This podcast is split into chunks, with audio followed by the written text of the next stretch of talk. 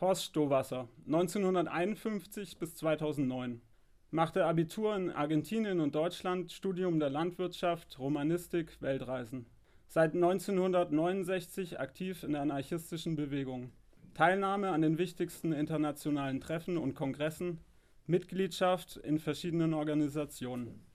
Politische Verfolgung bis in die 80er Jahre, mehrere Gefängnisaufenthalte. 1971 Gründung des anarchistischen Dokumentationszentrums Das An-Archiv. Eine umfangreiche Sammlung von Dokumenten, Zeitschriften und Literatur zu internationalen libertären Themen mit dem Schwerpunkt deutschsprachiger Anarchismus. Herausgeber diverser Zeitschriften und Magazine, Autor zahlreicher Bücher, Aufsätze, Studien zu sozialen und politischen Themen. Hier ein paar Worte von Horst Stowasser selbst aus dem Jahre 2009. Lange Rede, kurzer Sinn. Meine Lebensgefährtin, damals Krankenschwester, lernte in unserem Projekt A, also in einer Schreinerei, in einer selbstverwalteten Schreinerei, Umschulung äh, als Schreinerin, machte ihr Gesellenstück, kriegte ihren Titel, Klammer auf, wobei damals alle Frauen, die Männerberufe hatten, immer eine Note schlechter kriegten bei Industrie- und Handelskammer, das war so, Klammer zu. Und natürlich kamen meine Eltern zu Besuch zum Feiern. Wir feierten das.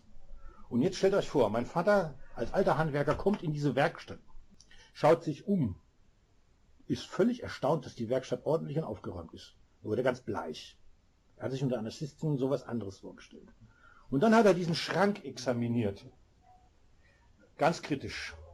Sind die Winkel in Ordnung? Quietscht er? Sind die Verzapfungen fachmännisch oder fachfreuisch gemacht? Und dann hat er alles für gut befunden und dann war er richtig erschüttert, positiv. Und dann nahm er mich konspirativ zur Seite und sagte, du hast, haben die hier wirklich keinen Chef? Und er gesagt, nö, das ist halt ein selbstverwaltetes Kollektiv und bla bla bla. Und dann sagte er den bemerkenswerten Satz, dann kann das mit der Anarchie vielleicht doch funktionieren. Was heißt das? Das heißt, dass die allermeisten Menschen, auch wenn ich noch so schöne Bücher schreibe, sich nicht über Theorie, über Argumentationsketten, über Worte, Filme, Internet, Foren, äh, Websites überzeugen lassen, sondern einfach durch das gelebte Beispiel, was ein normaler, simpler Mensch, der sich überhaupt nicht für Politik interessiert, anfassen kann. Das ist die Philosophie, die hinter unseren Projekten steht. In unserem Projekt wird niemand gefragt, bist du Anarchist? Wir haben anarchische Strukturen. Wer da drin leben will und sich wohlfühlt, ist für uns hinreichend Anarchist. Ob der, ob der ein Hardcore-Antifa ist oder ob der äh, spirituell unterwegs oder an lieben Gott glaubt, das spielt für uns keine Rolle. Bei der Frage, willst du herrschaftsfrei leben? Und wir glauben, wenn Anarchie wirklich ein Modell für die Menschheit sein soll und nicht für irgendwelche paar Leute im Ghetto, im linken Ghetto, dann muss es so funktionieren mit, dieser Toleranz. Und es kann auch nicht anders funktionieren, weil sonst für die Menschen auch nicht attraktiv wäre, so zu leben. Zunächst einmal einiges zur Verwirrung. Das Wort Utopie allein genügt zur Verurteilung einer Idee. Jack London. Was ein Anarchist ist, weiß jeder. Ein gewalttätiger Mensch, ein Terrorist zumeist, außerdem schmuddelig, die Unordnung liebend, Chaos verbreitend, wo er geht und steht. Seine Lieblingsbeschäftigung besteht im Werfen von Bomben, die er üblicherweise unter einem wallenden schwarzen Umhang verbirgt, das Gesicht von einem aus der Mode gekommenen Schlapphut verdeckt. Notfalls greift er auch zum Dolch oder Revolver. Hauptsache, er kann seinen Blutdurst stillen. Aber wollen denn die Anarchisten nicht den Staat abschaffen? Sind sie nicht Gegner von Justiz, Polizei und Gesetzbuch? Und ist es da nicht richtig, ihnen Gesetzlosigkeit vorzuwerfen? Könnte man fragen. Ersteres stimmt und der Vorwurf wäre berechtigt, wenn der Anarchismus an die Stelle dieser Institution keine anderen Strukturen zu setzen wüsste. Die Ablehnung unserer heutigen Herrschafts-, Justiz- und Strafsysteme heißt aber nicht, dass es keine Regeln, Vereinbarungen oder ethische Grenzen im gesellschaftlichen Zusammenleben mehr gäbe. Immanuel Kant definiert Anarchie kurz und bündig als Gesetz und Freiheit ohne Gewalt. Für ihn ist der Begriff Gesetz eben nicht das bürgerliche Gesetzbuch, sondern die Gesamtheit sozialer Regeln. Ähnliches musste Elisée Reclus im Sinn gehabt haben, als er postulierte, Anarchie ist die höchste Form der Ordnung. Wenn Regeln unter Menschen freiwillig und ohne Gewaltanwendung eingehalten werden, so ist dies eine höhere Stufe gesellschaftlicher Entwicklung als die autoritäre, in der soziales Verhalten durch den Zwang des Staates, die Drohung der Justiz und die Gewalt der Polizei ständig erzwungen werden müssten. Das soll nicht heißen, dass der Anarchismus etwa alle Querdenker, kritischen Geister oder Rebellen für sich vereinnahmen wollte. Das wäre eine für Anarchisten sehr untypische Einstellung, denn es liegt ihnen fern, Menschen irgendein Etikett aufzukleben. Sie sind an Inhalten interessiert, nicht an Ideologien. Historische Bewegungen in den Sack ihrer Weltanschauung stecken zu wollen, wäre nicht nur unsinnig, es würde auch dem anarchistischen Selbstverständnis widersprechen. Dennoch muss man diese natürlichen Anarchisten berücksichtigen, wenn man sich die Frage stellt, wer Anarchist ist. Denn umgekehrt wäre es borniert, nur diejenigen als Anarchisten zu bezeichnen, die sich offen und manchmal sehr lautstark so nennen und möglichst auffällig mit der schwarzen Fahne wedeln. Persönliche Konsequenzen. Bisher haben wir uns nur mit der Außenwirkung des anarchistischen Menschen befasst. Wie aber steht es mit den persönlichen Konsequenzen im eigenen Leben? Auch hier ist der Anspruch in der Regel groß. Anarchisten streben an, ihre Ideale nicht nur für eine ferne Zukunft zu konzipieren. Sie möchten nach Möglichkeit schon hier und heute damit beginnen, sie zu verwirklichen und vorzuleben. Und sei es auch nur in kleinen Ansätzen und so unzulänglich, wie dies inmitten einer autoritären Umgebung auch immer sein mag. Was wollen die Anarchisten? Keine Macht für niemand. Zitat von Tonsteine Scherben.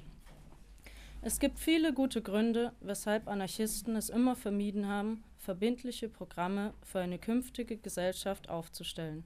Eine Gesellschaft nach dem Geschmack der Anarchisten ist kein starres Gebilde. Anarchie wird nicht eines schönen Tages erreicht sein. Niemand anderes als die an ihm beteiligten Menschen werden festlegen, wie sie leben und sich organisieren wollen. Das Ziel des Anarchismus ist die Abschaffung der Herrschaft von Menschen über Menschen. Im Zentrum seiner politischen Aktivität steht ein sozial geprägter Freiheitsgedanke. Hieraus leitet er die Notwendigkeit ab, den Staat abzuschaffen. Der Staat sei schließlich kein Phantom, sondern ein Ausdruck ganz bestimmter, vor allem wirtschaftlich bedingter Macht- und Herrschaftsverhältnisse. Aus diesem allgemeinen Ziel ergibt sich eine Reihe praktischer Forderungen, Ideen und Ziele. Gleiche Freiheit für alle Menschen einer Gesellschaft. Niemand soll herrschen, das Leben soll gemeinschaftlich von den betroffenen Menschen selbst organisiert werden. Daraus ergeben sich soziale Systeme, in denen so viel Kollektivität wie nötig und so viel Individualität wie möglich nebeneinander bestehen.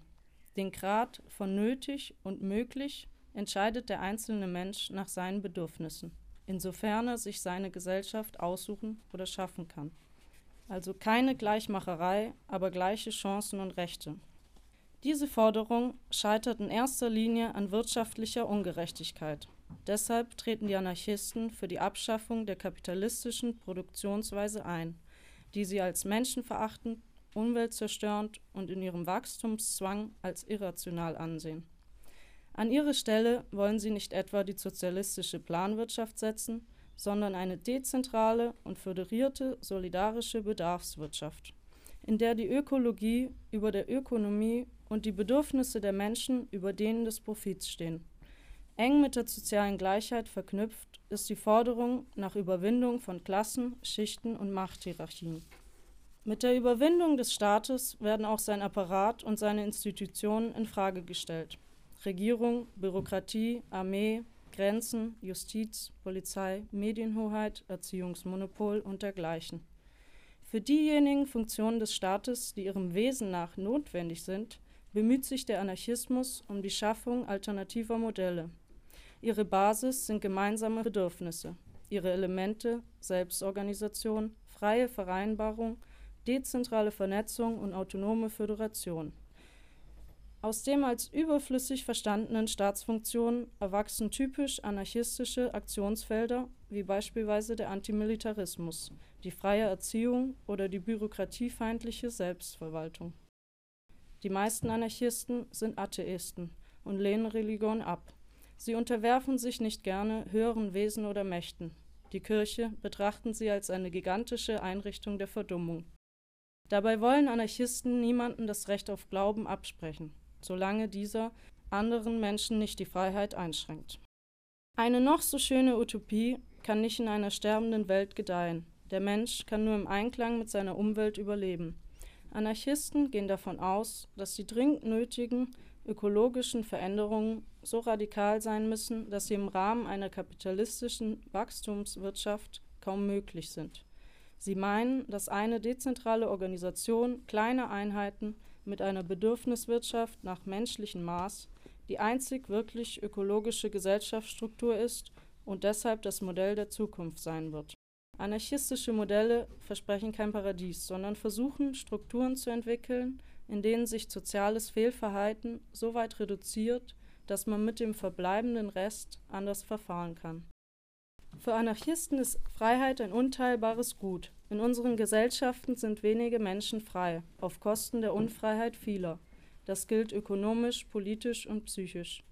Mit Leichtigkeit gelingt es den Massenmedien, die Freiheit, die sich reiche Menschen dadurch erkaufen können, dass sie ärmere Menschen ausbeuten, als das Ideal des freien Westens zu verkaufen.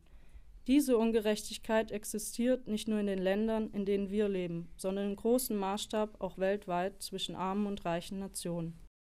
Das ist einer der Gründe, weshalb sich der Anarchismus gegen Imperialismus, Rassismus und Kolonialismus in all seinen alten und neuen Formen wendet. Anarchie ist ständig der Veränderung unterworfen. Sobald sie erstarrt und Dogmen gebiert, ist sie nicht mehr Anarchie.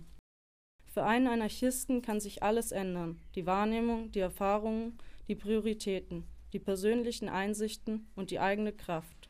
Nur nicht das Ziel. Das Ziel ist eine wahrhaft freie Gesellschaft. Alles Weitere sind Mittel, dieses Ziel zu erreichen, und die richten sich nach den Bedürfnissen der beteiligten Menschen. Destruktiver und konstruktiver Anarchismus. Im Grunde gibt es zwei verschiedene Strategien der Anarchisten. Die eine sieht in erster Linie den Gegner und versucht ihn anzugreifen, seine Macht zu zerstören. Hier reduziert sich Anarchismus genau genommen auf bloße Staatsfeindlichkeit. Die Frage nach dem Aufbau einer anderen Gesellschaft ist zweitrangig. Gedacht wird zumeist in militärischen Kategorien Verteidigung, Angriff, Sieg. Solches Verhalten erschöpft sich meist in einer pseudo-heroischen Geste der Herausforderung. Die andere sieht das Ziel als vorrangig an. Für sie ist der Staat ein Hindernis auf dem Weg zu diesem Ziel, aber nicht der indirekte Daseinszweck des Anarchismus. So wenig sie darum herumkommt, gegen dieses Hindernis zu opponieren und es zu bekämpfen, so sehr steht für sie doch die Frage nach konkreten und gangbaren Modellen im Vordergrund, Wege, die zu einer anarchischen Gesellschaft führen können. Etwas überspitzt könnten wir die Richtungen als destruktiven und konstruktiven Anarchismus bezeichnen. Die eine geht den Gegner direkt und frontal an, die andere will ihn zu zermürben und überflüssig zu machen. Kampf oder List, offene Feldschlacht oder Katalysator. Das sind die extremen Pole anarchistischer Aktion. Natürlich ist das grob vereinfacht, aber beide Formen lassen sich nachweisen. Zwischen dem bombenwerfenden Schlapphut-Anarchisten und dem körneressenden Einsiedler, der Liebe und Gewaltfreiheit predigt, gab es in der anarchistischen Bewegung so ziemlich jeden denkbaren Typus. Grundzüge anarchistischer Aktion. Ein typisches Kennzeichen anarchistischen Vorgehens ist die direkte Aktion. Anarchisten lieben gerade Wege und misstrauen Winkelzügen. Die Betroffenen wenden sich daher mit Vorliebe direkt gegen die Verursacher ihres Problems, meist mit sehr wirkungsvollen Aktionen. Wo die einen Unterschriften gegen Wohnungsnot sammeln, würden Anarchisten eher ein leerstehendes Haus besetzen, der Prototyp einer direkten Aktion. Die Frage, ob ein solches Handeln legal oder illegal ist, pflegen Anarchisten mit unbekümmertem Lachen zu ignorieren. Für sie steht menschliche Ethik über formalem Recht. Wenn jemand nichts zu essen hat, muss er sich Brot nehmen, auch wenn das Gesetz das Eigentum vor dem Hungrigen schützt. Direkte Aktionen können gewaltfrei oder militant sein, lustig, symbolisch oder unerhört praktisch. Sie können von einem Menschen durchgeführt werden oder von 10.000. Immer haben sie zwei entscheidende Vorteile. Sie führen in der Regel ohne Umschweife zum Ziel und werden von den meisten Menschen sofort verstanden, eben weil sie direkt sind. Spontan sein kann man alleine ebenso gut wie in der Gruppe und letztendlich ist jeder Mensch frei, so zu handeln, wie er es gegenüber seinen Überzeugungen und seinen Mitmenschen verantworten kann. Das, was man erreichen will, muss auch in der Wahl der Mittel zum Ausdruck kommen. Freiheit kann nicht mit unfreien Methoden erreicht werden, Wahrheit nicht durch Folter, Glück nicht durch Zwang und Friede nicht durch Krieg. Das ist ein hoher moralischer Anspruch. Und Anarchisten haben in einer rauen sozialen Wirklichkeit damit auch zu allen Zeiten ihre Schwierigkeiten gehabt. Neubeginn auf Trümmern. Wollen wir 1933 anschließen? Nein. Nachahmung oder Neugestaltung, das ist das Problem. Otto Reimers 1945. Der Zweite Weltkrieg hinterließ einen unermesslichen Trümmerhaufen. Ohne Frage gehörte die libertäre Kultur zu den Opfern der faschistischen Ära. 1945 zementierte sich im Osten der Spätstalinismus im Wohlgefühl seines militärischen Triumphes über Hitler. Die neuen Parteidiktaturen ließen nicht den kleinsten Freiraum übrig und alle libertären Organisationen wurden zerstört. Der Westen verfiel für mehr als 20 Jahre dem Aufbaurausch.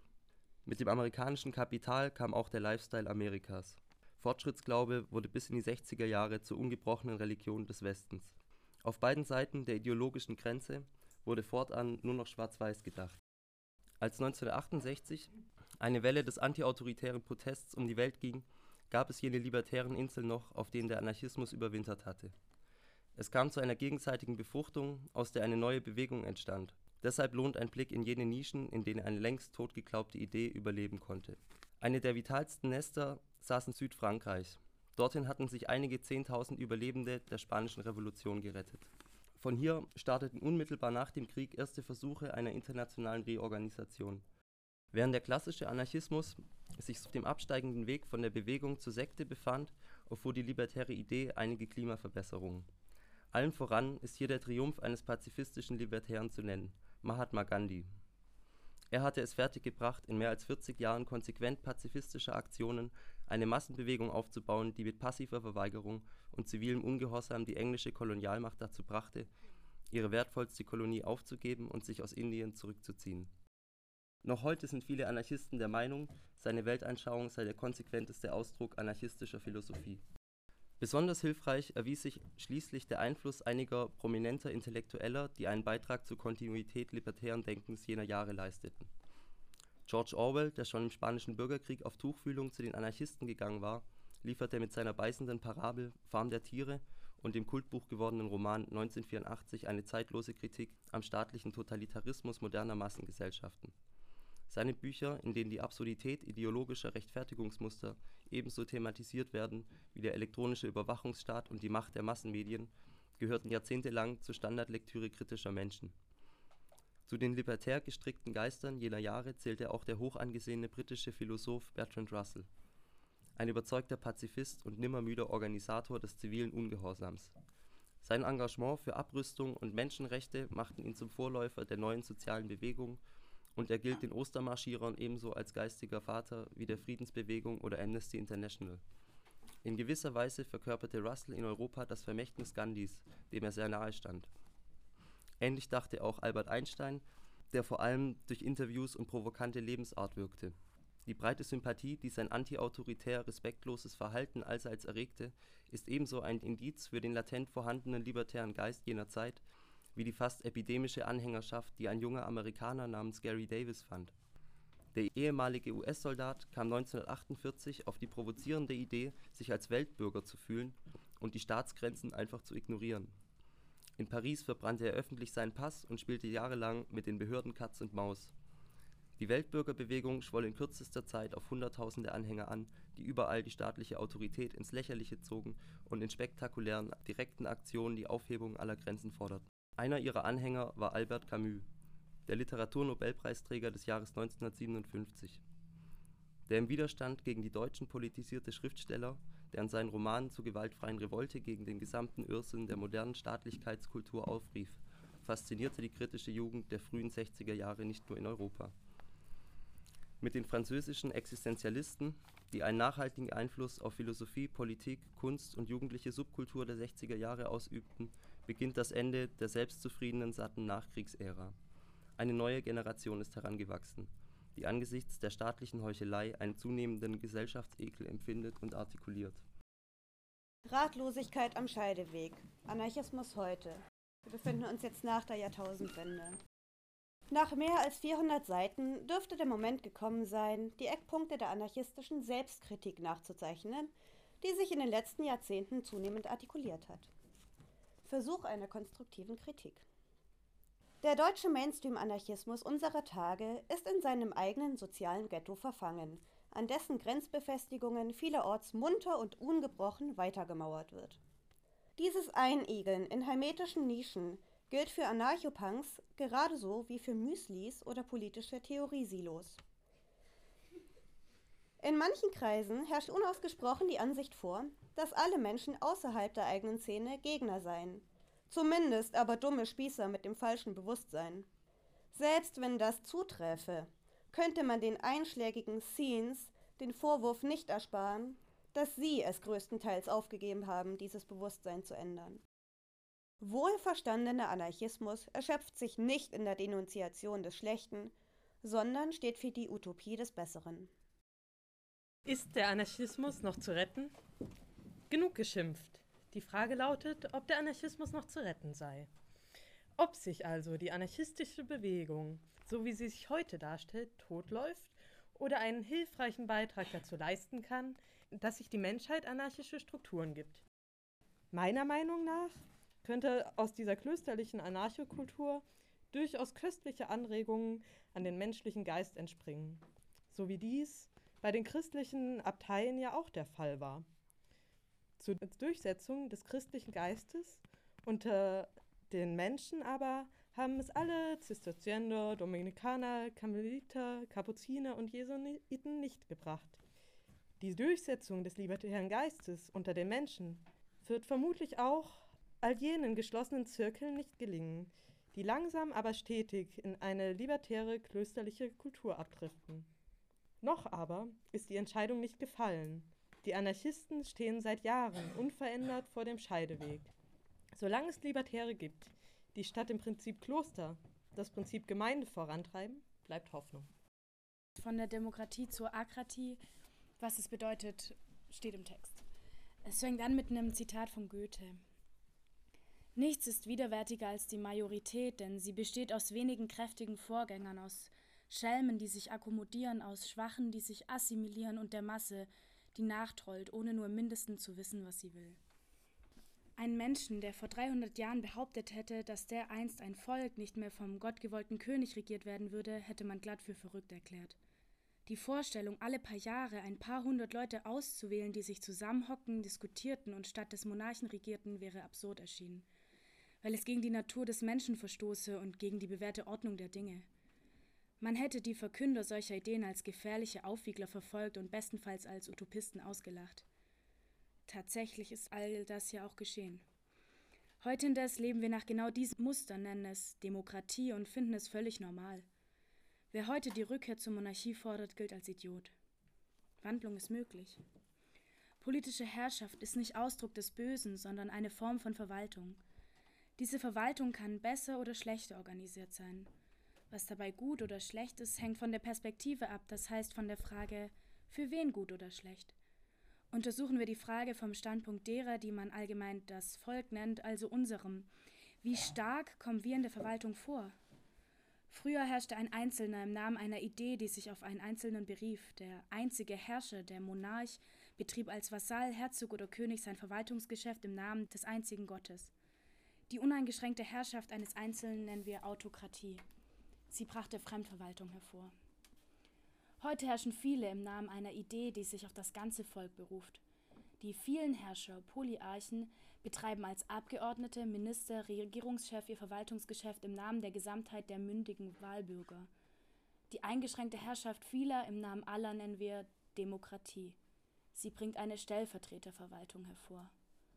Gemäß der anarchistischen Idee, die heute noch im Rang einer Utopie steht, herrscht morgen jeder über sich selbst oder, was dasselbe ist, niemand mehr über andere.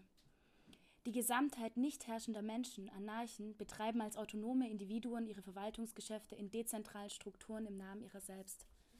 Herrschaft wird durch Selbstorganisation ersetzt, ein Zustand, den wir Akratie nennen.